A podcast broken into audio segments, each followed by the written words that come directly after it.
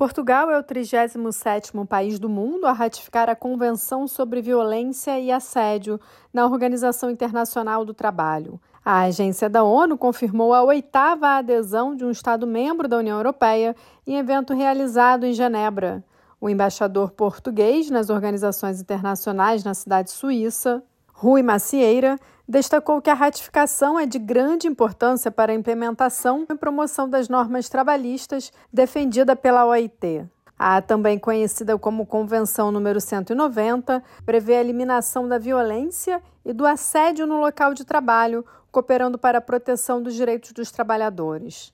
O diplomata destacou que a adesão é um elemento de mudança em termos de produtividade e desempenho, ao destacar que a OIT pode contar com o empenho português na atuação para atingir este objetivo. O tratado enfatiza o direito de todos a um mundo laboral livre de violência e assédio e fornece a primeira definição internacionalmente reconhecida sobre a questão no mundo do trabalho, incluindo com base no gênero.